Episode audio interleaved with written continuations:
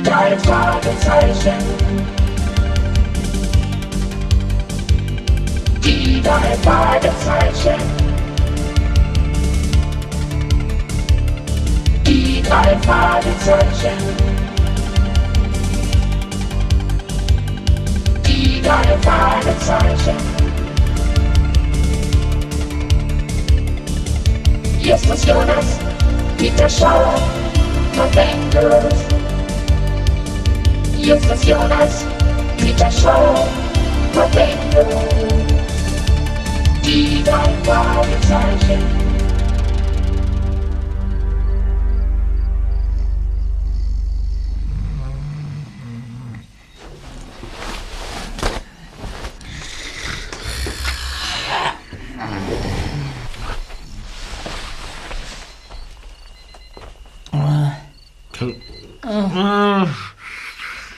Peter.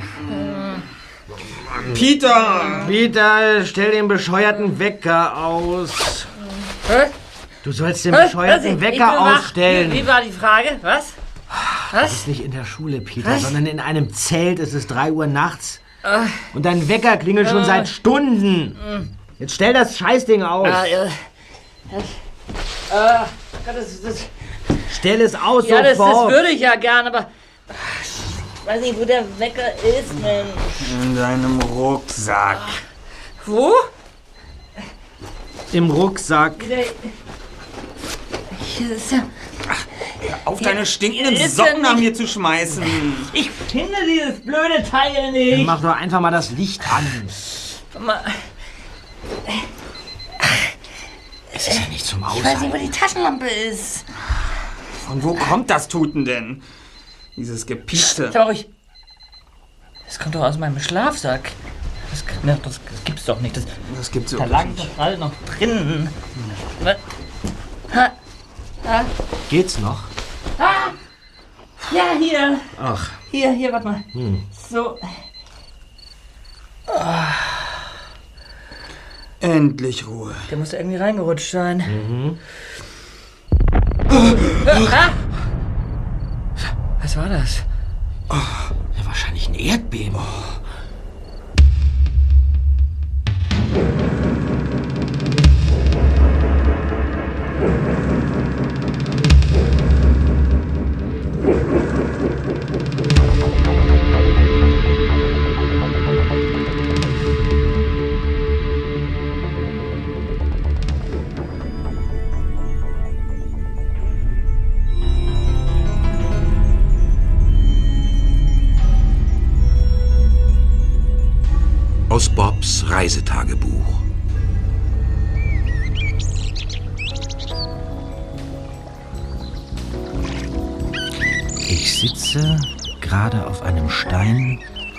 Waldrand in der Nähe eines plätschernden Baches irgendwo in den Rocky Mountains, kaue auf einem trockenen Stück Brot herum und beobachte immer wieder den Himmel.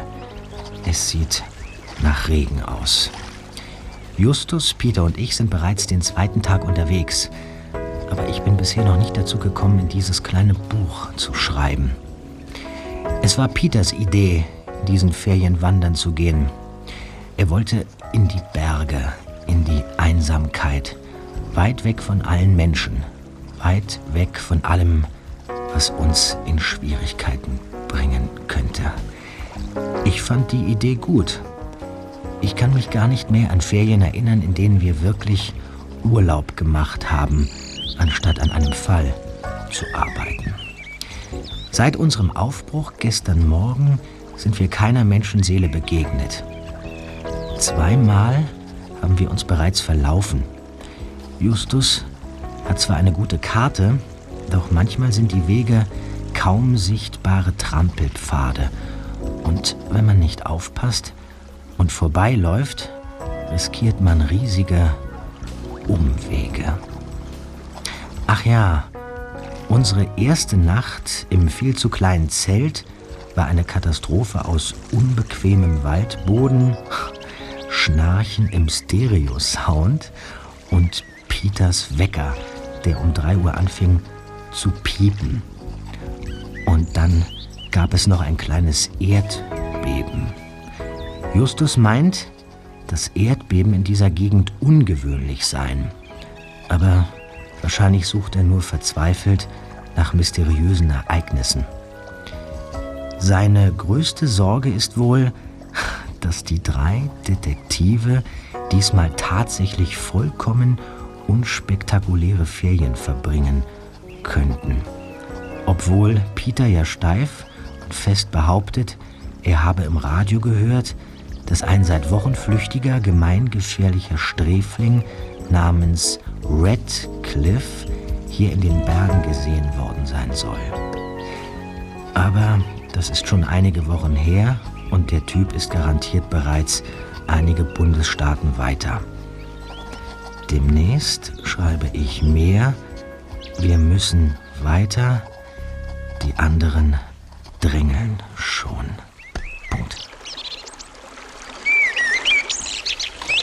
Und nun pack endlich dieses blöde Buch weg, Bob. Sonst schaffen wir unser Etappenziel heute nicht mehr. Ist ja gut.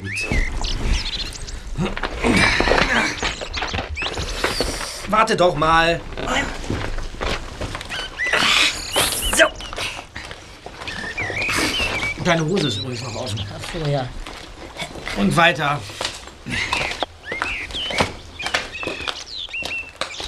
Justus, Peter und Bob machten sich auf den Weg. Es ging weiter und weiter bergauf. Sie wanderten zwei Stunden lang ohne Pause. Linker Hand lag der Wald, doch der Baumbestand wurde spärlicher und die Bäume kleiner. Der Gipfel war noch nicht zu sehen. Er verschwand in den Wolken, die mit jedem Schritt tiefer zu hängen schienen. Und dann kam der Nebel. Praktisch von einer Minute auf die andere schob sich eine Wand aus weißer Luft auf die drei Wanderer zu und hüllte sie ein. Die Welt verschwand in einer trüben, grauen Suppe, und Justus konnte nur noch 50 Meter weit sehen. Wow. Was ist denn jetzt los? Wir sind in einer Wolke. Wartet mal, ihr beiden. Wir bleiben ab jetzt besser zusammen, sonst verlieren wir uns noch. Lauf gefälligst ein bisschen schneller. Ich will euch ja nicht beunruhigen, Kollegen, aber habt ihr einen Schimmer, ob wir überhaupt noch auf dem richtigen Weg sind? Hey! Seht mal! Was ist das? Schwebt etwas Weißes im Nebel. Das ist ein, das ist ein Geist. Ein Gespenst. Seht ihr das auch? Ja, es, es bewegt sich nicht. Aber es hat uns gesehen. Es. Was ist das? Justus? Bob? Was, was ist das für ein Wesen? Es kommt auf uns zu.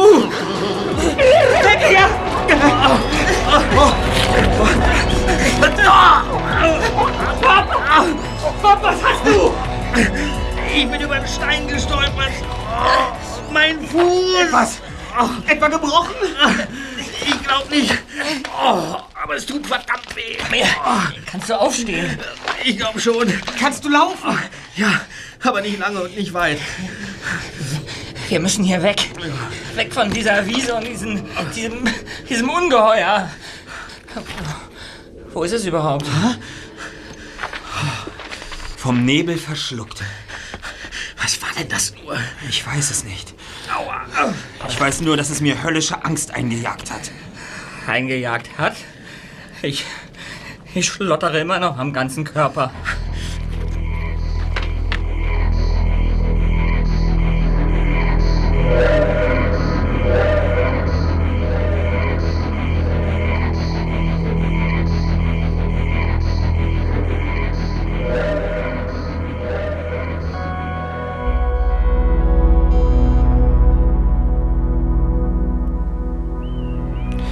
Vor dem Einbruch der Dämmerung suchten wir uns einen Rastplatz und bauten unser Zelt auf. Mein Fuß tut immer noch weh. Wir alle fragen uns natürlich, was das da heute auf dem Berg für ein Ding war. Justus, der immer eine logische Erklärung parat haben will, behauptet, es sei ein Mensch gewesen. Dass diese Erklärung in Wirklichkeit jeder Logik entbehrt, will er nicht sehen. Was sollte ein Mensch da oben zu suchen haben? Wie kann er in der Luft schweben und weiß leuchten? Und warum? Und dieses schreckliche Heulen war alles Mögliche, nur kein Laut, zu dem ein Mensch fähig wäre. Gleich bei Sonnenaufgang sind wir aufgestanden. So. Peter kochte Tee und Justus hatte auf unserer Wanderkarte ein Haus gefunden, das vielleicht zwei Wegstunden von hier entfernt an einem See auf der anderen Seite des Berges liegt. Ja, das ist gut. Kurz nachdem die drei sich auf den Weg gemacht hatten, wurden die Schmerzen in Bobs Fuß immer stärker. Tut mir leid, Leute, aber besonders weit werde ich es heute nicht schaffen. Auf keinen Fall bis nach Green Valley. Okay, dann versuchen wir das Haus am See zu erreichen. Hoffentlich wohnt da überhaupt jemand. Das ist schließlich nur ein Punkt auf der Wanderkarte. Könnte alles Mögliche sein. Ein alter Kuhstall oder sowas. Ein Kuhstall mit Seeblick? Ach, bestimmt nicht. Das ist garantiert die Villa von irgendeinem reichen Kaut, der die Einsamkeit sucht, sich aber über jeden Besuch freut. Er wird uns zu einem feudalen Mahl einladen und wir werden im Gästeflügel in Himmelbetten schlafen. Oh, unter diesen Voraussetzungen werde ich die Strecke bis dahin gerade noch mal schaffen. Ich gehe voran, Kollegen. Ich habe mir den Weg auf der Karte genauestens eingeprägt. Ja. Also los. Ja, geht's, geht's, Bob? Es geht.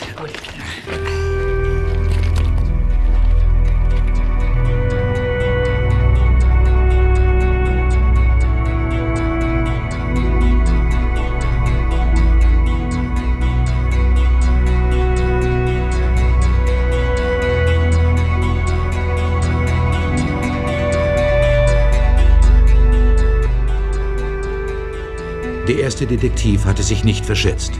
Bis zum See waren es etwa zwei Stunden. Peter entdeckte das Haus zuerst. Es war in der Tat kein Kuhstall, aber leider auch keine Villa, sondern ein einfaches, zweistöckiges Farmhaus aus dunklem Stein.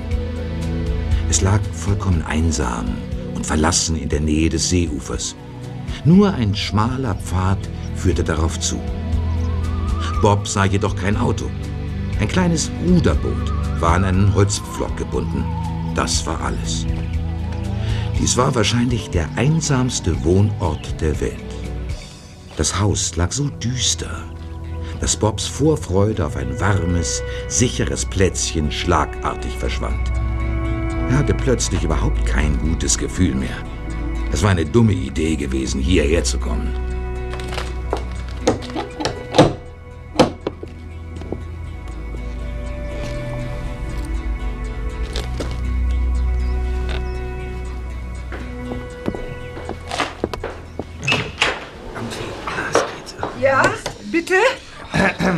Verzeihen Sie, Madame. Wir sind seit drei Tagen auf einer Wanderung. Ja. Das nächste Dorf ist noch einige Meilen entfernt und unser Freund hier ist verletzt. Ja, Du lieber Himmel. Ihr habt mir jetzt aber einen gewaltigen Schrecken eingejagt. tut uns leid. In diese einsame Gegend verirrt sich fast nie jemand. Kein Wunder. Als es klopfte, dachte ich zuerst, mein Mann hätte seinen Schlüssel vergessen. Ach, Na, kommt rein. Aber wenn das ein Trick sein sollte und ihr mich überfallen wollt, dann sag ich euch gleich, ich bin nicht so wehrlos, wie ich aussehe. Nein, nein, und mein nein. Mann kommt jeden Augenblick zurück. Keine Angst. Wir sind völlig harmlos. Total. Absolut. Kommt, Kollegen. Ja, komm. So. Dürfen wir uns vorstellen? Ich bin Justus Jonas und das sind meine Freunde Peter Shaw und Bob Andrews. Hallo. Guten Tag. Willkommen auf Lakeview. Ich bin Mrs. Masterson, Joanna Masterson. Wenn ihr wollt, könnt ihr bis morgen hier bleiben und die kleine Dachkammer beziehen. Oh, meinen Sie das im Ernst? Aber natürlich. Wir sind immer auf Gäste eingestellt, wisst ihr. Zurzeit ist auch unsere Tochter hier. Sie ist mit meinem Mann ins Dorf zum Einkaufen gefahren. Ah, ja. Und Mr. Faulkner. Er schläft noch. Er geht immer sehr spät zu Bett. Aha. Aber die Kammer ist noch frei. Ihr müsst euch das Bad allerdings mit ihm teilen. Kein Problem. Das macht überhaupt nichts. Es klingt alles sehr großartig, Mrs. Masterson. Wie teuer wäre denn so eine Übernachtung? Macht euch darüber mal keine Sorgen. Ich mache euch einen Sonderpreis. Ah. Hier oben in den Bergen ist es oft so einsam. Ich freue mich immer über Gäste. Na, Kollegen, was meint ihr? Ja, trockener Schlafplatz und fließendes Wasser. Es klingt wie das Paradies. Ja, also ich bin dabei.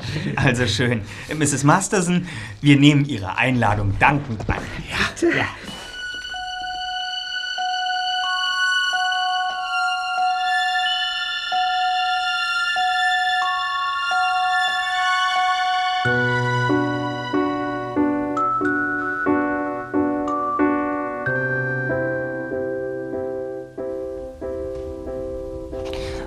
wenn es von außen unheimlich und abweisend aussieht, Lakeview ist eine Oase. Hier ist es trocken, warm und gemütlich. Wir haben fast den ganzen Tag geschlafen und sind rechtzeitig zum gemeinsamen Abendessen aufgestanden. Bei dieser Gelegenheit haben wir auch die anderen Hausbewohner kennengelernt. Mr. Masterson ist ein etwas schweigsamer, aber netter Mann mit Halbglatze ja, und Bierbauch. Seine Frau und er sind vor ein paar Jahren, als er pensioniert wurde, nach Lakeview in die Einsamkeit der Berge gezogen, weil Mrs. Masterson Asthma hat und ihr Arzt ihr dringend empfahl, von der verpesteten Stadt in die reine, klare Luft der Berge zu ziehen. Die Landschaft ist schön, aber auch verdammt düster und es ist einsam. Die nächsten Nachbarn wohnen in Green Valley, etliche Meilen entfernt. Um sich das Leben etwas abwechslungsreicher zu gestalten, vermieten die Mastersons die oberen Zimmer. Zum Beispiel an Mr. Faulkner. Er ist Schriftsteller und kommt schon seit Jahren jeden Sommer hierher, um ungestört an einem neuen Buch zu arbeiten. Ich habe noch nie etwas von ihm gehört, schweige denn gelesen, die anderen auch nicht. Aber das haben wir ihn nicht wissen lassen. Er wäre bestimmt beleidigt gewesen. Und dann gibt es da noch Sarah, die Tochter der Mastersons. Sie studiert in Chicago Sport und besucht ihre Eltern immer für ein paar Wochen im Sommer. Zum Abendessen gab es einen tollen Gemüseeintopf. Mm. Und danach sind einfach alle sitzen geblieben und unterhalten sich seitdem. Ich habe mich etwas zurückgezogen, um das Reisetagebuch weiterzuführen. Es ist schon 11 Uhr. Ich glaube, Familie Masterson wird langsam müde, aber wir drei sind natürlich etwas aus dem Rhythmus gekommen und hellwach. Und Mr. Faulkner ebenfalls. Zwei.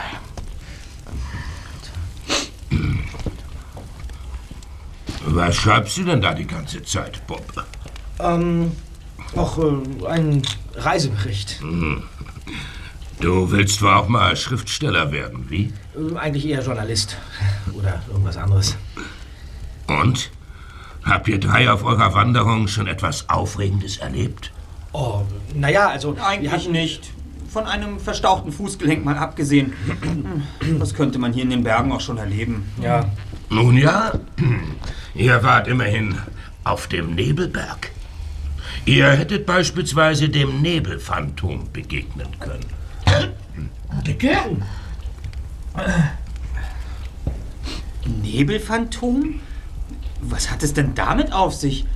Ich habe noch nie davon gehört. Oh, es gibt eine ganze Menge Legenden, die sich um diesen Berg ranken. Wusstet ihr, dass sein Gipfel mehr als 300 Tage im Jahr nicht zu sehen ist, weil er in den Wolken liegt? Daher hat der Berg seinen Namen. Hat aber nichts mit einem Phantom zu tun, sondern mit Geografie. Aber an dieser Phantomgeschichte ist trotzdem etwas dran, Jack. Die Leute unten im Dorf erzählen immer wieder davon. Das sind halt abergläubische Bauern, Joanna. Da bin ich aber ganz anderer Meinung. Die Legende um das Nebelphantom ist sogar sehr eng mit diesem Haus verknüpft. Mit dem Haus von Richard Ashford. Er baute es und lebte hier bis zu seinem geheimnisvollen Verschwinden vor etwa 60 Jahren. Wer war dieser Ashford? Ein junger Abenteurer, der in dieser Gegend lebte. Schon in seinen jungen Jahren war er arg verschuldet, bis er eines Tages durch Zufall in den Bergen eine Goldader entdeckte. Gold? Hier? Ja. Ashford war ein miserabler Geschäftsmann, aber er hatte eine Art sechsten Sinn, wenn es darum ging, ungewöhnliche Geldquellen aufzuspüren. Aber um das Gold zu schürfen, brauchte er wiederum Geld. Seine Gläubiger wollten ihm nichts mehr geben, bis er sich mit einem von ihnen auf ein mieses Geschäft einließ. Ja? Er versprach ihm die Hälfte des Gewinns aus der Goldmine. Im Gegenzug streckte sein Geldgeber ihm am Anfang die Summe vor, die er brauchte, um Arbeiter anzuheuern, die Stollen zu graben und das Gold abzubauen. Naja, und dann? Äh, Baute Ashford dieses Haus, um die Schürfarbeiten auf dem Nebelberg zu überwachen.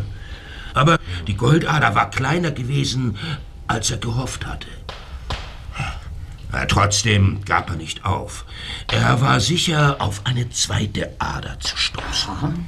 Also ließ er weiter und weiter graben. Die Mine wurde immer größer und größer und verschlang immer mehr Geld. Ja. Aber trotz aller Mühen fand er kein weiteres Gold.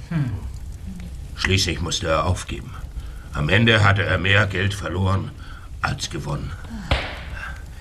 Die Mine wurde geschlossen, seine Schulden konnte er niemals abbezahlen. Ja, und, und, und was geschah dann mit ihm? Ashford war durch den neuerlichen Misserfolg so niedergeschlagen, dass er sich in dieses Haus zurückzog und sich nur noch selten im Dorf blicken ließ. Ja. Und dann verschwand er eines Tages. Er verschwand? Was soll das heißen? Dass er nicht mehr im Dorf auftauchte. Und auch sonst nirgendwo. Ja, aber Niemand bekam ihm mehr zu Gesicht. Und als jemand Wochen später nach dem Rechten sehen wollte, fand er dieses Haus leer vor. Ashford war verschwunden. Niemand wusste wohin. seltsam. Die Jahre vergingen und er geriet in Vergessenheit. Doch eines Tages hatte ein einsamer Wanderer eine unheimliche Begegnung auf dem Nebelberg. Er sah eine geisterhafte Gestalt, die über die nassen Wiesen schwebte und furchtbare Laute ausstieß. Nun verbreitete sich im Dorf das Gerücht, dass es Ashfords Geist sei, der zum Nebelberg zurückgekehrt war, weil er immer noch darauf hoffte, Gold zu finden. Dieser Berg ist verflucht. Jeder Mann in der Gegend weiß das. Wer dem Nebel zu nahe kommt, ist nicht mehr sicher. Es ist doch was dran an den Geschichten. Das ist auch der Grund, warum jahrelang niemand dieses Haus haben wollte. Sie haben alle Angst vor Ashfords Geist. Und ich weiß, du willst das nicht hören, Jack, aber sie haben auch Angst vor uns. Was? Die Leute im Dorf meiden uns, weil wir hier oben eingezogen sind. Das, das ist doch Blödsinn, Joanna. Das sind doch alles Gruselgeschichten. Ich weiß nicht, Dad. Als wir vorhin unten waren, hatte ich auch das Gefühl, dass die Leute immer noch misstrauisch sind. Dabei wohnt ihr hier schon so viele Jahre.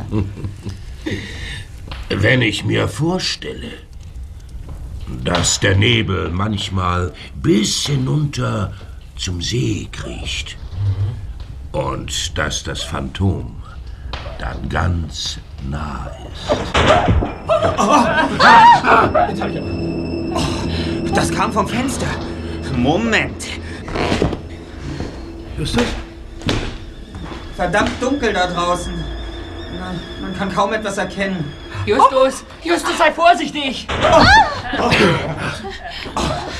Ah, da. Der Fensterladen. Es muss draußen ziemlich windig geworden sein. Er hat sich losgerissen und ist gegen das Fenster gedonnert. Logische Erklärung. Reingefallen. Wusste doch gleich, dass es der Fensterladen ist.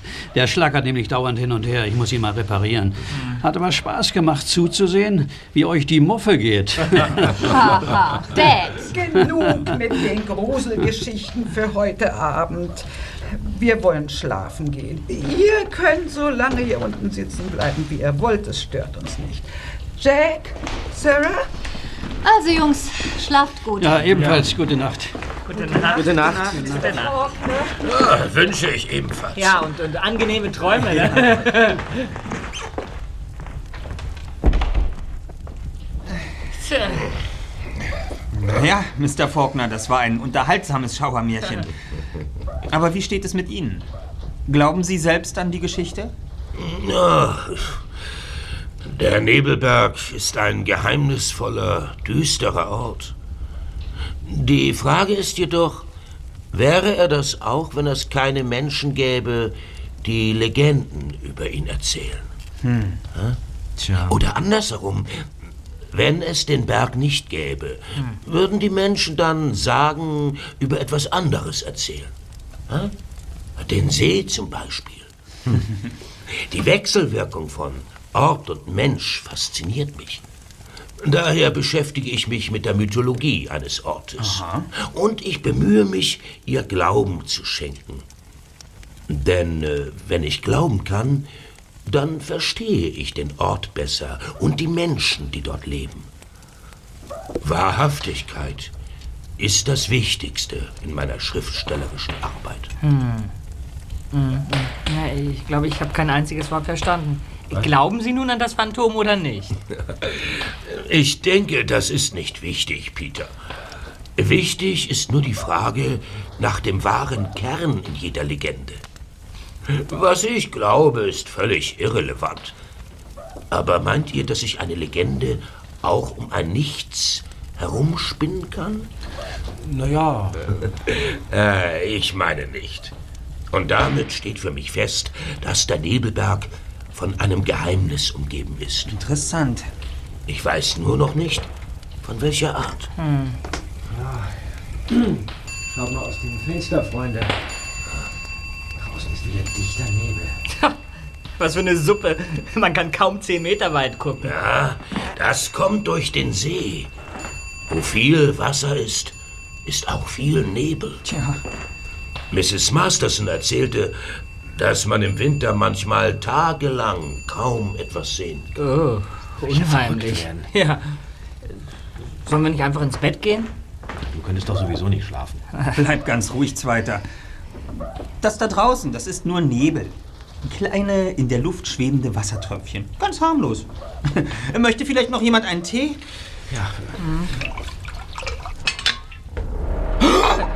Was ist, Bob? Du, da, da am Fenster. Ich glaube, da war was. Was denn? Ahnung. Was huschte draußen am Fenster vorbei? Ich hab's genau gesehen. Was? Ihr seid wirklich die amüsanteste Gesellschaft, die ich während meiner Aufenthalte auf Lakeview hatte. Nein, ich hab da wirklich was gesehen. Was, Habt ihr das gesehen? Ja, genau. Habt ihr das gesehen? Was es war das? gesehen.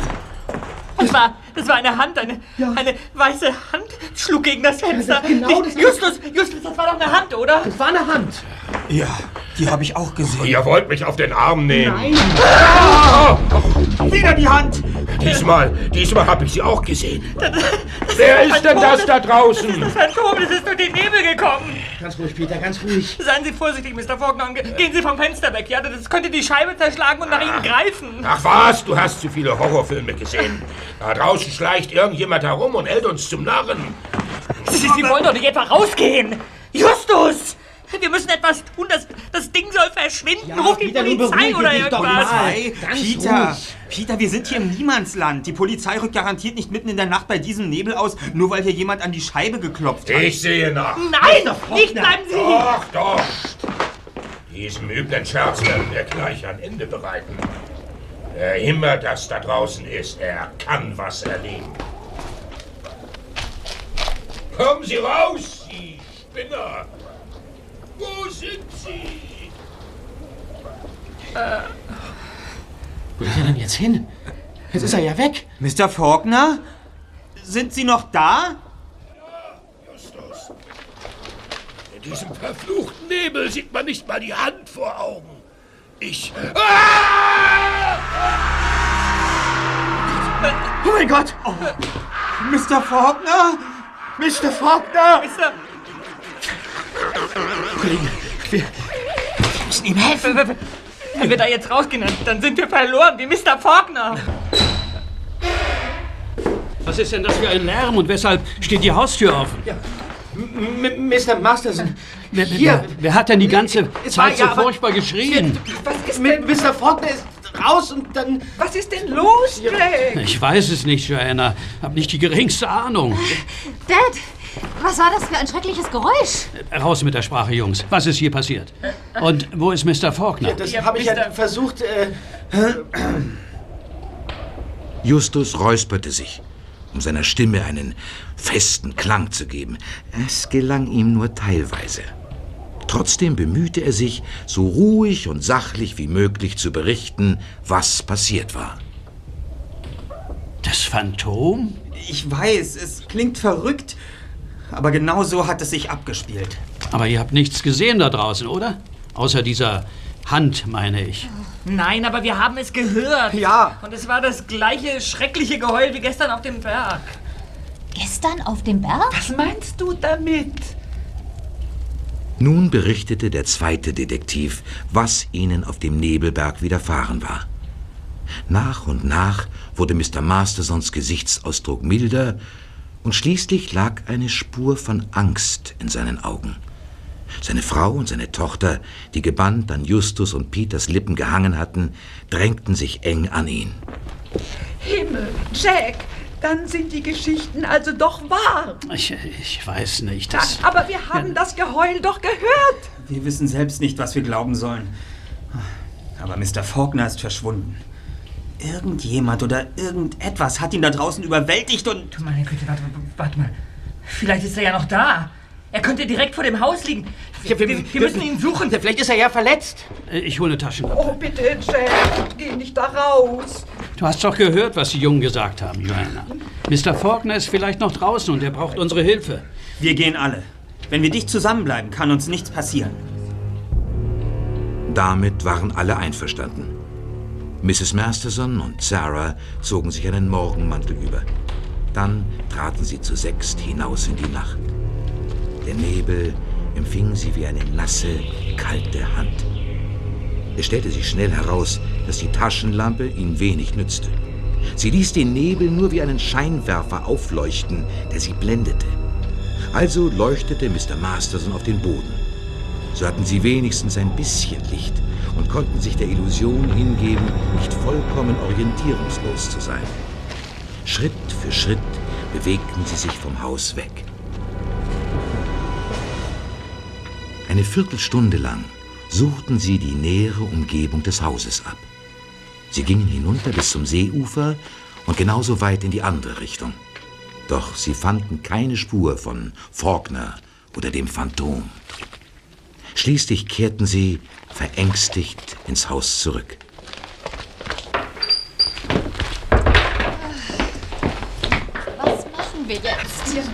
Polizei verständigen.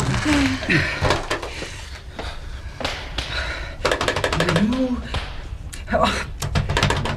Was ist denn nun los? Was hast du, Joanna? Die, die, die Leitung ist tot. Was? Keine Verbindung. Komm, gib mal den Hörer. Na bitte, hier. Moment. Ja, Ah, ah sag's ja. doch. Ah, hab ich's mir doch gedacht. Was ist los, Mr. Masterson? Seht euch das an. Jemand hat die Leitung am Telefonmast durchtrennt. Was? Ja, damit sind wir von der Außenwelt abgeschnitten. Also morgen früh verschwinden wir von hier, so schnell es geht. Richtig. Richtig. Richtig? Sagtest du richtig, Justus? So ist es. Ich ahne Böses. Du, du, du führst doch schon wieder etwas im Schild, nicht wahr? Just? Just, du, du willst doch nicht etwa... Oh, oh, nein, nein, nein, nein, nein, nein, nein, nein, nein. Aber Justus. natürlich. Nein. Ich zwinge hier niemanden mitzukommen. Einen Augenblick. Ich kann euch gerade nicht ganz folgen. Worum geht es? Justus will das Phantom suchen. Was? Er will Der auf den Verrückte. Nebelberg. Wie bitte? Es ist doch ganz offensichtlich. Alle Spuren führen auf diesen Berg. Wenn wir das Geheimnis des Phantoms lüften wollen, müssen wir den Gesetzen der Logik folgend dort anfangen. Anfangen womit? Na, mit den Ermittlungen. Ach so, ja, richtig. Verzeihung, das hatte ich ganz vergessen. Äh, Darf ich Ihnen unsere Karte geben?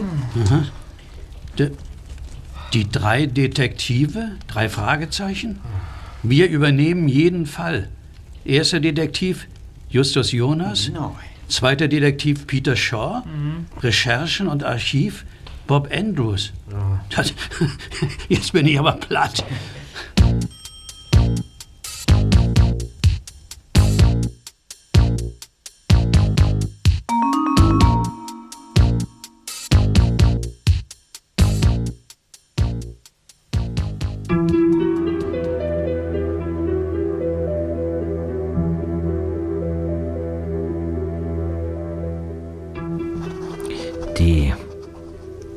Mastersons hielten das mit der Visitenkarte anfangs für einen Scherz. Doch als Justus in seiner gewohnten Manier begann, Theorien und mögliche Vorgehensweisen zu erläutern und dabei ganz nebenbei zum Wortführer unserer kleinen Hausgemeinschaft aufstieg, hörten sie ihm zu. Was ist dabei herausgekommen? Fragezeichen. Die Mastersons wollen morgen ins Dorf fahren und die Polizei alarmieren. Justus versuchte sie davon abzuhalten. Er meinte, er wolle erst versuchen, das Geheimnis des Nebelbergs allein zu lüften, bevor die Polizei ihm dabei im Wege stehe. Aber glücklicherweise haben die Mastersons sich nicht darauf eingelassen und sind bei ihrem Plan geblieben.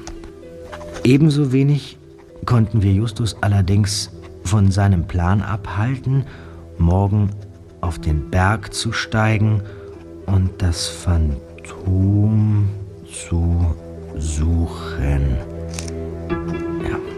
Das Problem dabei ist, ich kann unmöglich mitkommen, da mein Fuß noch immer geschwollen ist.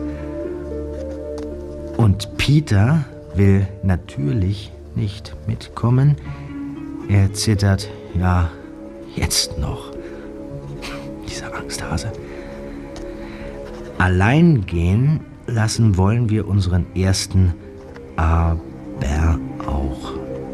nicht. Ansonsten weiß ich gar nicht, wie ich mich fühlen soll. Wir alle haben Angst um Mr. Faulkner.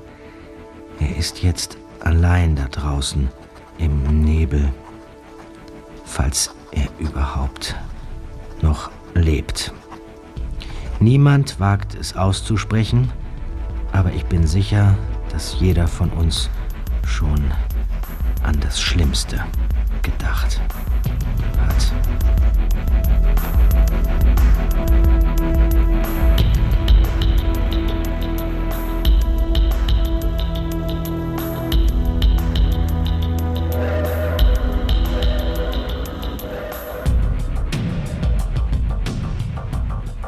Es war schon fast Mittag, als endlich eine Entscheidung getroffen wurde. Die drei Fragezeichen und die Familie Masterson saßen am Küchentisch und Justus fasste zusammen. Sie drei werden mit dem Auto ins Dorf fahren und verständigen die Polizei. Wir drei bleiben hier. Besser gesagt, Bob und Peter bleiben hier, während ich mich auf dem Nebelberg umsehe. Ich werde bis zum Einbruch der Dunkelheit zurück sein. Hoffentlich mit, Mr. Faulkner. Ich, äh, ich komme mit, Justus. Wie bitte? Ja, spart euch eure Kommentare. Dieser ganze Plan ist ein einziges Kamikaze-Unternehmen. Aber genau deshalb brauchst du mich, Just. Ja. Allein bist du da oben nämlich aufgeschmissen. Du weißt ja noch nicht mal, wo Norden ist. Also bitte. Und ich werde hier bleiben. Oh nein, du wirst mitkommen, Sarah. Ich bleibe. Wenn etwas passiert, kann immer noch einer von uns Hilfe holen. Das ist viel sicherer, als wenn Bob alleine hier bleiben würde. Also gut. Wir sollten jetzt endlich aufbrechen, Joanna. In spätestens drei Stunden sind wir wieder zurück. Gut. Und wir machen uns auch auf den Weg weiter. Auch wenn du es mir nicht glaubst. Ich habe nicht vor, länger als nötig auf dem Berg zu bleiben. Das trifft sich gut, ich nämlich auch nicht. Also los, schnappen wir uns dieses alberne Phantom. Und anschließend will ich nach Hause. So schnell wie möglich, klar?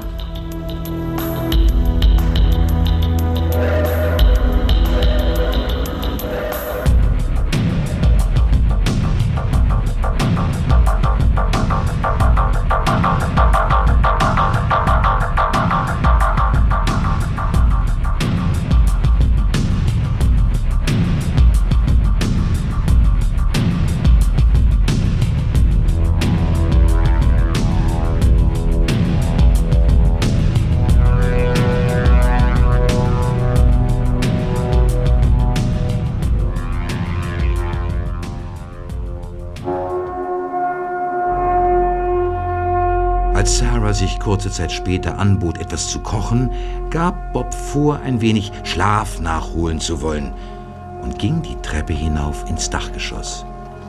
Lautlos öffnete er die Tür von Mr. Faulkners Zimmer und schlüpfte hindurch. Der Raum war größer als die Dachkammer, in der die drei Fragezeichen geschlafen hatten. Ein richtiges Gästezimmer mit einem eigenen Schrank, einem gemütlichen Sessel und einem Schreibtisch. Auf diesen ging Bob zu. Keine Papierberge, keine Bücher, keine Notizen, wie Bob es eigentlich erwartet hatte. Auf dem Tisch stand nur ein flacher Laptop, nichts weiter. Der dritte Detektiv klappte das Notebook auf und schaltete es ein. Er rief das Inhaltsverzeichnis auf und überflog die Dateinamen. Steuererklärung, Rechnungen, Bestseller. Bestseller? Bob drückte einige Tasten und mit einem leisen Rattern wurde der Text geladen. Interessant. Es war ein Roman, zumindest der Anfang davon. Bob überflog die ersten Seiten. Es ging um ein einsames Haus in den Bergen, weit entfernt von jeder Zivilisation, in dem ein älteres Ehepaar und ein Schriftsteller lebten. Eines Tages kommt die erwachsene Tochter des Ehepaares zu Besuch. Cynthia hatte honigblondes Haar und einen aufregenden Mund. Oh Mann. Boah. Hast du mich erschreckt, Sarah? Wunder dich nicht, dass du mich nicht gehört hast. Dies Haus ist das Haus meiner Eltern. Ich bin hier zwar nicht aufgewachsen, kenne inzwischen aber trotzdem jede einzelne Diele und weiß, wie man lautlos einen Raum betritt. So, so, du schnüffelst also in Mr. Faulkners Unterlagen herum. Ja, ich schnüffel nicht. Ich, ich suche nach einer Spur. Eine Spur. Was für eine? Ja, keine Ahnung. Irgendwas, das uns weiterbringt.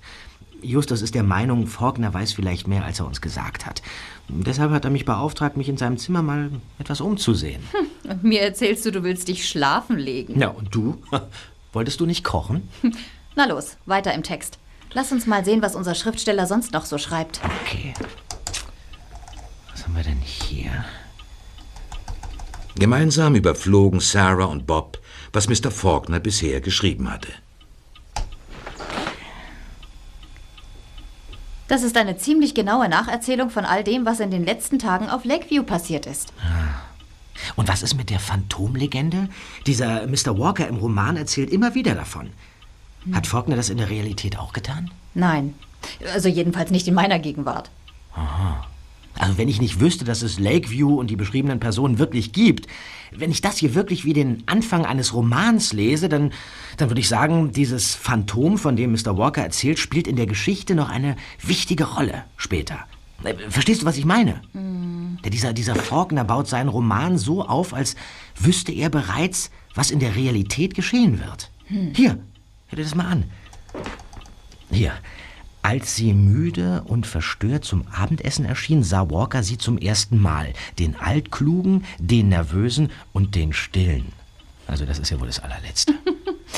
Er baut uns alle in seine Geschichte ein. Sehen wir uns doch mal die anderen Dateien an. Mhm. Warte mal, da muss ich hier noch mal kurz raus. So, warte mal, was haben wir hier an Dateien? Zack. Eine Datei heißt Ashford Recherche. Warte mal, die mache ich auf. So, jetzt kommt was. Ah, Ashford-Recherche. Ich habe erfahren, dass ich mit vielen meiner Vermutungen richtig lag. Während der Zeit, in der Ashford die Mine schloss, hatte er eine Geliebte namens Melissa Radcliffe. Und die Anzeichen verdichten sich, dass aus dieser Liebschaft ein unehelicher Sohn hervorging. Melissa Radcliffe ist schon vor vielen Jahren verstorben. Von ihr werde ich nichts mehr erfahren. Aber sie hatte einen 20 Jahre aber sie hatte eine 20 Jahre jüngere Schwester, Angelika Parker, geborene Radcliffe. Sie ist inzwischen eine alte Frau und lebt in Houston. Ich konnte sie ausfindig machen und Kontakt zu ihr aufnehmen. Meine Güte. Hat sich ganz schön Mühe gegeben, was? Radcliffe, Radcliffe. Es kommt mir so vor, als hätte ich den Namen schon irgendwo mal gehört. Weiter, Radcliffe. weiter. Mrs. Parker zögerte, mir, einem völlig Fremden, die Geschichte ihrer Familie anzuvertrauen. Doch schließlich gab sie nach und erzählte bereitwillig, dass ihre Schwester tatsächlich einen Sohn hatte. Warte mal, ich scroll noch mal ein bisschen runter. So. Harry Radcliffe, der schon mehrere Male wegen verschiedener Delikte im Knast saß, unter anderem wegen schwerer Körperverletzung. Sie wusste nicht, wo er heute lebt. Sie haben seit Jahren keinen Kontakt mehr zueinander. Im Nachlass ihrer Schwester hat Mrs. Parker jedoch einige Briefe von Richard Ashford gefunden und sie mir kopiert und geschickt. Diese Briefe sind im wahrsten Sinne des Wortes Gold wert. Gold wert. Hier die interessantesten Auszüge. Meine Gläubiger sollten inzwischen aus Green Valley abgezogen sein. Ich denke, es ist bald genug Gras über die Sache gewachsen, dass ich es wagen kann, die Mine wieder zu öffnen. Ich bin so gut wie fertig. Alle Eingänge sind zugemauert. Der Tunnel steht kurz vor seiner Vollendung. Tunnel. Jetzt dauert es nicht mehr lange, Liebste. Wer käme schon auf den Gedanken, dass der einzige verbliebene Eingang zur Mine direkt unter... Direkt unter. Mann. Mehr steht da nicht. An dieser Stelle bricht der Text ab. Ausgerechnet an der Stelle, wo es wichtig wird. Meinst du wirklich? Na ja, klar. In dem Text war von dem Phantom doch überhaupt keine Rede. Ja, das nicht, aber er erklärt möglicherweise, warum Mr. Faulkner hier ist. Um einen Roman zu schreiben. Warum denn sonst? Ich vermute, dass das nicht alles ist. Ich glaube, er ist auf der Suche nach Gold.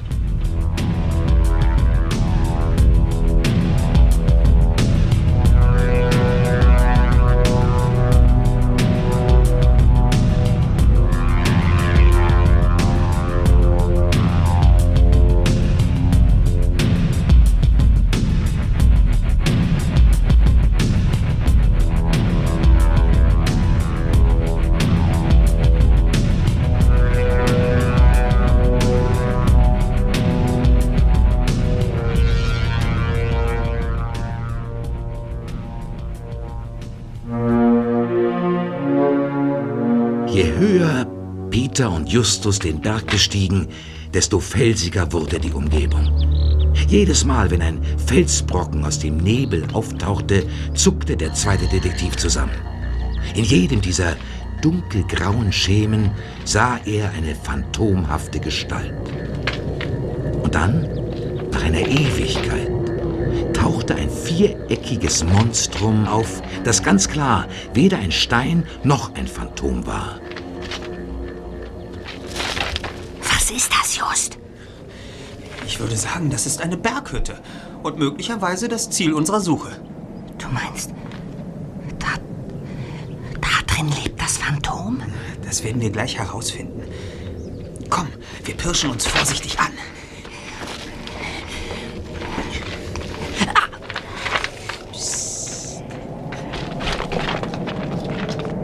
mal durch die Fenster gucken. Und? Da drin ist nichts. Kommt's weiter.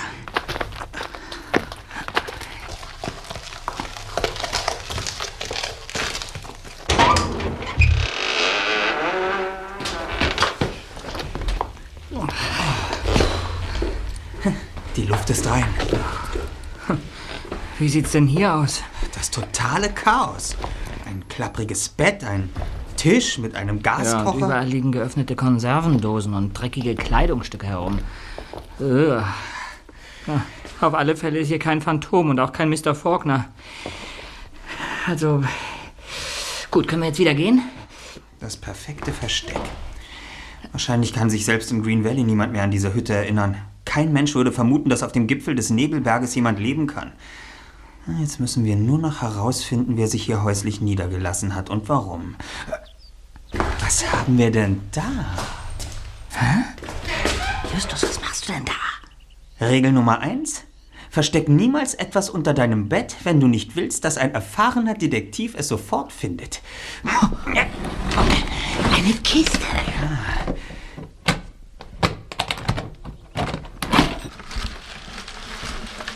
Sieh dir das an, Zweiter. Was ist denn das? Dreimal darfst du raten. Das ist Sprengstoff. Das Phantom! Auf ihn, Zweiter! Vorsicht, Just! Er hat einen Baseballschläger!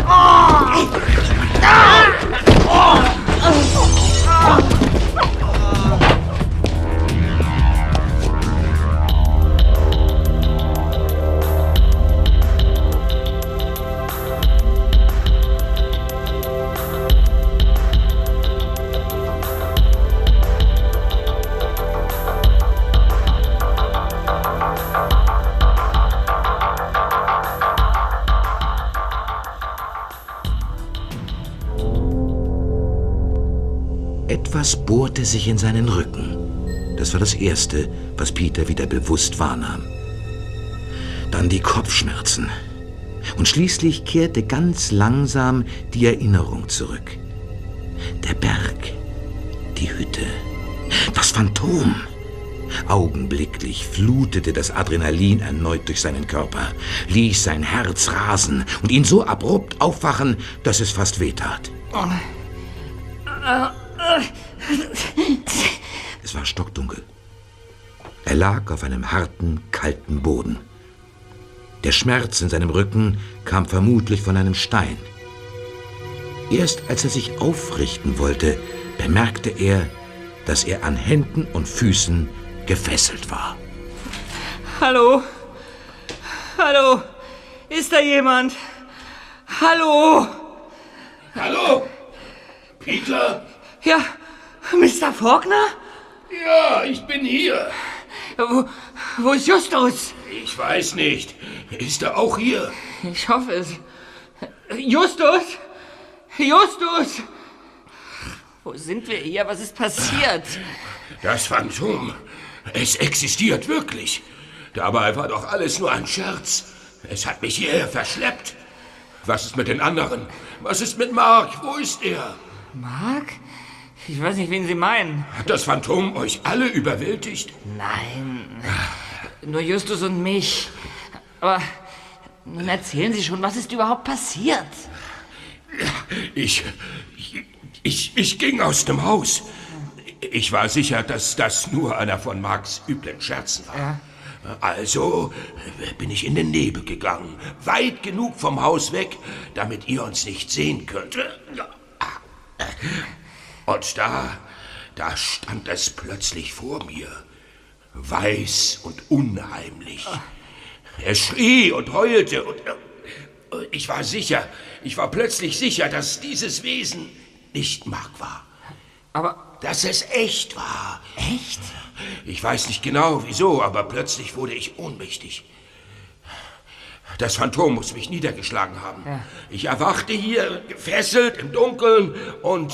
und. äh, Ju- Justus? Justus? Hä? Ja? Just! dem Himmel sei Dank. Komm schon, wach auf. Wir brauchen deine Hilfe, Justus. Was? Was ist denn überhaupt los und was ist passiert? Ach, Justus! Wo, wo sind wir? Peter wartete, bis Justus wieder klar im Kopf war. Dann klärte er ihn über das wenige auf, das er bisher wusste. Mann, na, Mann. Nicht zu machen. Man hat uns alle drei gründlich gefesselt. Das kannst wohl sagen. Verschieben wir die körperlichen Bemühungen auf später und wenden uns den intellektuellen zu.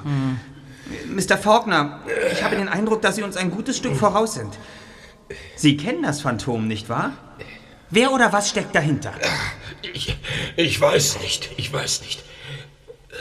Das heißt, ich dachte, ich wüsste es.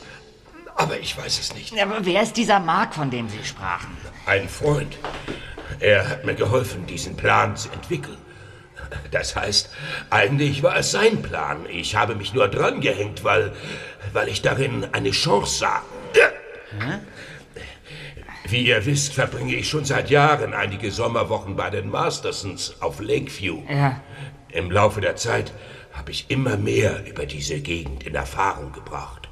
Über die Geschichte von Green Valley, über den Nebelberg, die Mine von Richard Ashford und so weiter. Und eines Tages sind Sie auf etwas gestoßen, das Sie aufhorchen ließ. Eigentlich war nicht ich es, sondern Mark. Er interessierte sich für die Historie dieser Gegend. Ich präsentierte ihm meine Ergebnisse und bei der Geschichte über Richard Ashford und die Goldmine wurde er stutzig. Er, er war der Meinung, dass es nicht zu Ashford gepasst habe, einfach alles aufzugeben, nachdem die Mine tot war. Ich musste ihm recht geben und stellte Nachforschung an. Ach. Am Ende fand ich heraus, dass Ashford sein Gläubiger höchstwahrscheinlich betrogen hat. Betrogen? Wie denn das? Erinnert ihr euch? Er hatte ausgemacht, die Hälfte seines Gewinns mit seinem Gläubiger zu teilen. Doch das Goldvorkommen war schon bald erschöpft. Aber genau das war eine Lüge. Was? Es gab noch Gold in der Mine. Ashford wollte es bloß nicht mehr teilen. Also behauptete er, die Mine sei bis auf den letzten Goldkrümel leer. er schickte alle Arbeiter nach Hause, schloss die Stollen und mimte den Verzweifelten, indem er sich auf Lakeview verschanzte. Ach. In Wirklichkeit wartete er nur ab. Er wollte Gras über die Sache wachsen lassen, um zu gegebener Zeit das Gold allein aus der Mine zu holen und doch noch ein reicher Mann zu werden. Aber daraus ist nie etwas geworden. Warum nicht? Ich weiß es nicht. Ashford verschwand eines Tages. Er ließ seine Geliebte und seinen Sohn mittellos zurück und, äh, und, äh, und löste sich in Luft auf. Er verwandelte sich in das Phantom vom Nebelberg. Es gibt kein Phantom zweiter. Bitte?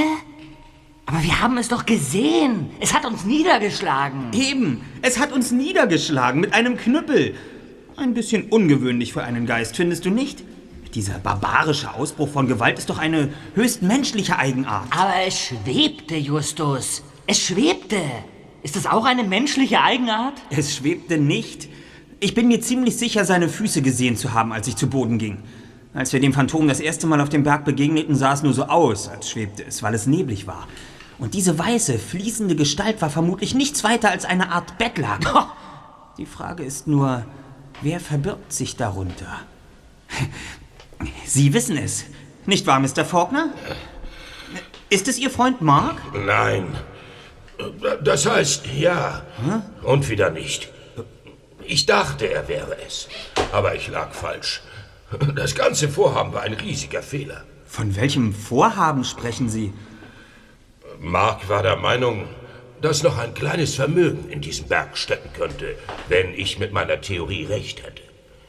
Mir war das alles überhaupt nicht wichtig. Ich wollte nur mein Buch schreiben. Was für ein Buch? Ein Roman über den Nebelberg. Über Ashford, über die Mine, über Lakeview, die Mastersons und das Phantom. Naja, und so kam eines zum anderen. Mark wollte das Gold, ich wollte das Buch. Und so taten wir uns zusammen und entwickelten diesen wahnsinnigen Plan.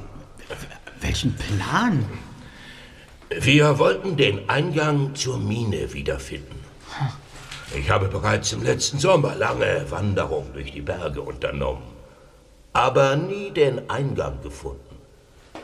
Dann gelang es mir, Kontakt zur Schwester von Ashfords Geliebter aufzunehmen. Sie hat mir uralte Briefe von Richard Ashford an ihre Schwester geschickt.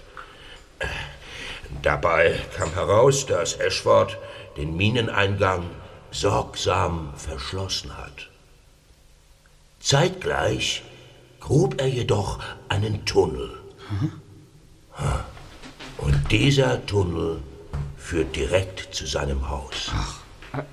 Lakeview ist nicht nur ein Haus am Fuße des Nebelberges. Nein, es ist der Eingang zur Goldmine. Der Eingang zur Mine liegt unter dem Haus? Aber da- da- da- da- dann müssten die Master sonst das Gold doch längst gefunden haben. Sie wissen nichts davon. Vermutlich ist der Eingang zu gut versteckt. Langsam dämmert es mir. Mark und sie planten, die Mine zu erkunden, aber natürlich ungestört. Doch um unbehelligt in die Mine zu kommen, mussten die Mastersons aus dem Haus vertrieben werden. Und da kamen sie auf die Idee, das Phantom vom Nebelberg auferstehen zu lassen. So ist es. Aber das war nicht der einzige Sinn und Zweck der ganzen Geschichte. Wie sagten Sie doch so schön? Mark wollte das Gold. Sie wollten das Buch. Es ging Ihnen um die Story, nicht wahr? Sie arbeiteten an einem Roman über den Nebelberg und all seine Legenden. Was Ihnen noch fehlte, war der Auftritt des Phantoms. Und um Ihre Erzählung so nah wie möglich an der Realität zu halten, haben Sie eben Ihren eigenen kleinen Roman inszeniert, um zu sehen, wie die Mastersons reagieren. Richtig. Aber nun hat mich meine eigene Fantasie eingeholt. Sie ist tatsächlich Realität geworden. Das Phantom letzte Nacht. Ah, Das war nicht Mark. Wie können Sie da so sicher sein? Wir haben diesen ganzen Plan doch gemeinsam geschmiedet. Sagen Sie, Mr. Faulkner, haben Sie jemals daran gedacht, dass Ihr Partner Mark vielleicht so sehr hinter dem Gold her ist, dass er Sie hintergehen könnte? Oh, Was, was, das, was ist denn das jetzt? ist doch. Das, das ist. Dein bescheuerter Wecker! Wie kommt der denn hierher? Wo ist der? Ich habe keine Ahnung. Das, das kommt von irgendwo da drüben. Hast du ihn etwa in deinem Rucksack gehabt, als wir auf den Nebelberg gestiegen sind? Ja. Warum das denn zum Teufel? Keine Ahnung, so ein Wecker, den, den kann man doch immer mal gebrauchen. Das bedeutet, dass unsere Rucksäcke auch hier in der Höhle liegen. Justus! Das. Das ist Sarah! Ja! Gott sei Dank! Wo bist du? Ich weiß nicht! Licht! Da hinten kommt Sarah mit einer Fackel. Hier sind wir. Bob ist bei ihr. Endlich! Schnell! Nehmt uns die Fesseln ab! Hierher! Meine Hände sind schon fast abgestorben. Wartet! Oh, das haben wir gleich.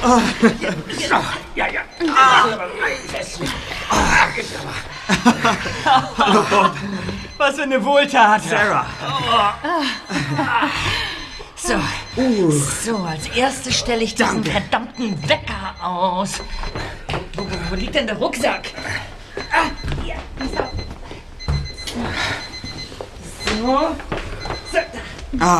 Na endlich. Wie seid ihr denn hierher gekommen? Ja, wir, wir, wir haben den Eingang zur Goldmine entdeckt, nachdem wir uns die Dateien in Faulkners Notebook mal genauer angesehen haben. Im Keller ähm, lösten wir die Dielenbretter, fanden darunter einen Tunnel und dann hörte Sarah plötzlich den Wecker. Ja. Und da sind wir einfach dem Piepen gefolgt.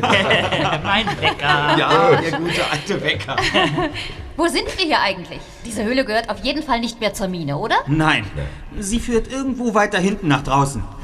Draußen? Woher weißt du das? Die Flamme der Fackel flackert. Das heißt, es gibt eine Luftzirkulation. Und die kann es nur geben, wenn diese Höhle einen Ausgang direkt nach draußen hat. Verschwinden wir von hier. In dieser Dunkelheit wird man ja wahnsinnig. Also los. Ja.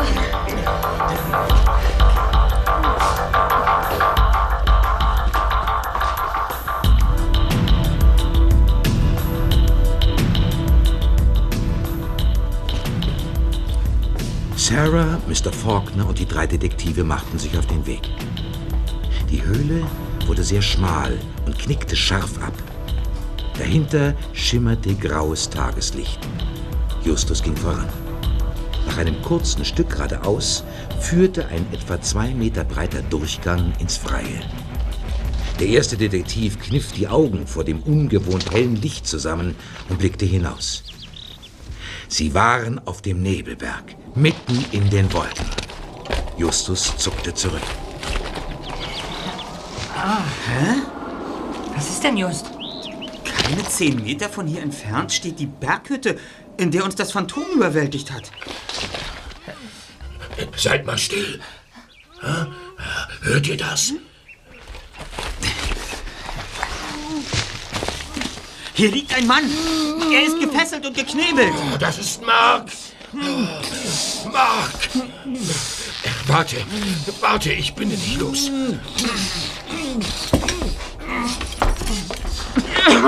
Oh, Gott sei Dank. Ja, was ist passiert? Seid ihr hier um... Ja, euch Jungs kenne ich doch. Ihr wart auf dem Berg. Vor wenigen Tagen. Harry! Wir müssen hier weg. Dieser Verrückte schleicht hier bestimmt noch irgendwo rum. Wir sollten so schnell wie möglich von hier verschwinden. Alles andere können wir später klären. Am besten wir gehen durch die Mine. Ich möchte ungern an dieser Hütte vorbei. Es könnte sein, dass... Just! Just! Da! Da! Im Nebel! Was, das Phantom!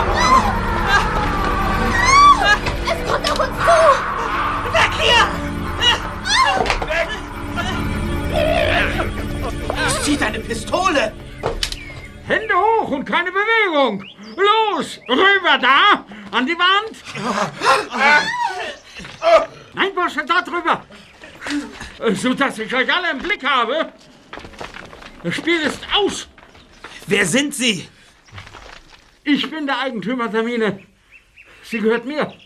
Der ganze Berg gehört mir. Ihr habt hier nichts verloren.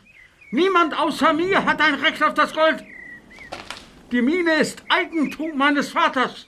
Sie können sich ruhig das alberne Bettlaken vom Kopf ziehen, Mister. Ich weiß, wer Sie sind. Richard Ashfords Sohn. Harvey Radcliffe. Richtig. Harvey Radcliffe? Der Sträfling, der seit Monaten auf der Flucht vor der Polizei ist? Was? Sie waren auf der Suche nach dem Eingang zur Goldmine, nicht wahr? Genauso wie diese beiden Typen hier. Glauben wohl, sie könnten mich um das Erbe betrügen. Aber ohne mich. Das Gold gehört mir. Mir ganz allein. Wochenlang habe ich in der Mine gesucht.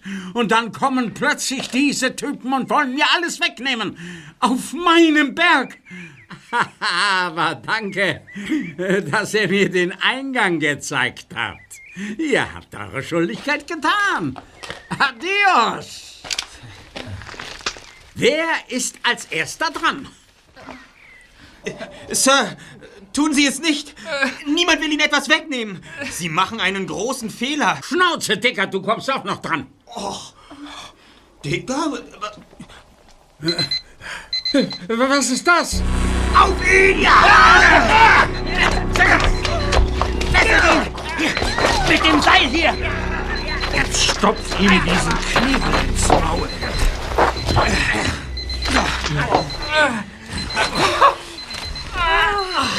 Das war knapp. Wieso klingelt denn schon wieder dieser verfluchte Wecker? Peter! Verflucht? Mein geliebter Wecker hat uns das Leben gerettet. Ja, aber wieso? Keine Ahnung. Ich, ich war so nervös, als wir durch die Höhle marschiert sind. Da, da, da habe ich an dem Wecker herumgespielt und, und die Weckzeit verstellt. Als das Phantom vorhin auftauchte, habe ich ihn vor Schreck fallen gelassen. Peter, Ja, würdest du mir einen Gefallen tun? welchen denn? Stell ihn endlich ab.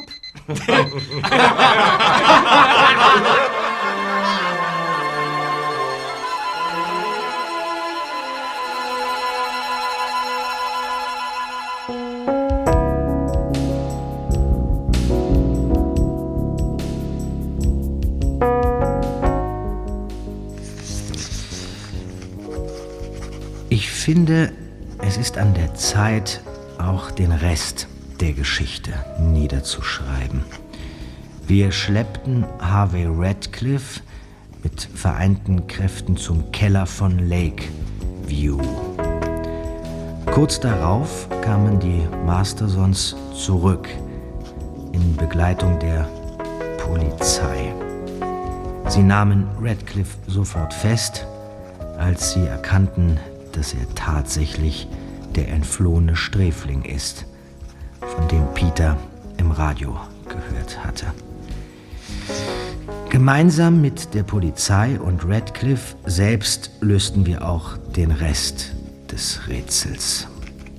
Radcliffe hatte durch die Lektüre des Tagebuches seiner verstorbenen Mutter erfahren, wer sein Vater, den er nie gekannt hatte, gewesen war. Und dass dieser vor vielen Jahren hier am Nebelberg eine Goldmine besaß. Im Tagebuch war wohl auch davon die Rede, dass es noch Gold in der Mine gibt. Und das wollte Radcliffe natürlich haben. Er schlug sich auf der Flucht vor der Polizei bis hierher durch und verschanzte sich oben auf dem Berg in einer alten, vergessenen Hütte. Von dort aus suchte er nach dem Eingang zur Mine. Er jagte willkürlich irgendwelche Felsen in die Luft, weil er glaubte, dass sie den Mineneingang verbargen. Das Erdbeben, das wir spürten, war demnach kein Erdbeben gewesen, sondern eine Explosion. Radcliffe suchte also nach Gold, während wir über den Nebelberg wanderten und plötzlich dem Phantom begegneten. Um genau zu sein, Mark. Der hatte nämlich ebenfalls Stellung auf dem Berg bezogen, weil die Operation von dort aus starten sollte. Er wollte gerade sein Zelt aufschlagen, als wir ihm über den Weg liefen. Also beschloss er kurzerhand, seine Phantomverkleidung an uns zu testen. Dieses unheimliche Geheul kam vom Tonband. Ja, beim Treffen mit Mr. Faulkner berichtete Mark von seiner Begegnung mit uns und sie besprachen die letzten Schritte.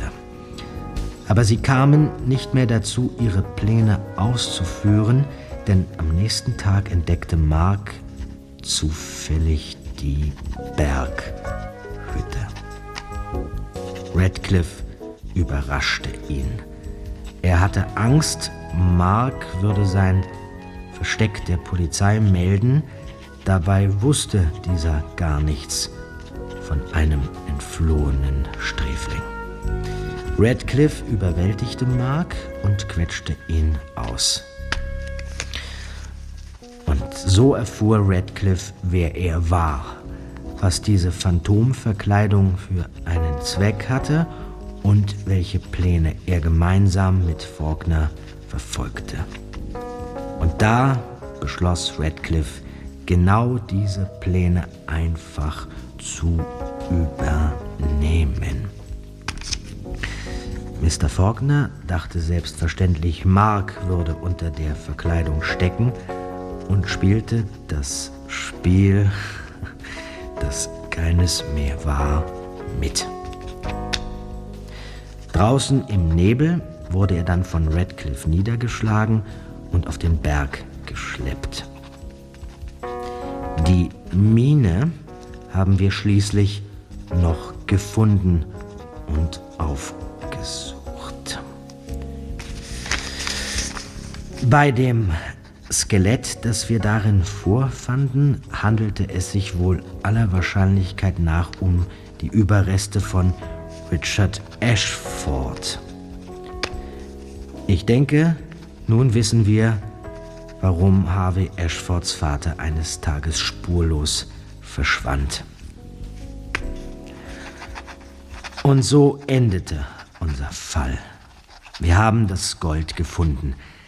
Wem es nun tatsächlich gehört, werden die Polizei und eine Reihe von Anwälten klären müssen.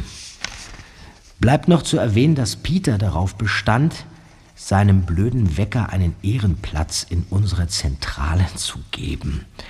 Er wird nicht müde zu betonen, dass dieses Teil uns schließlich das Leben gerettet hätte.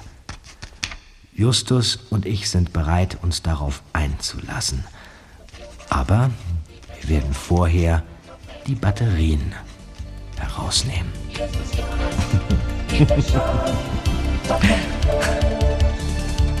Die drei Fragezeichen. Die drei Fragezeichen.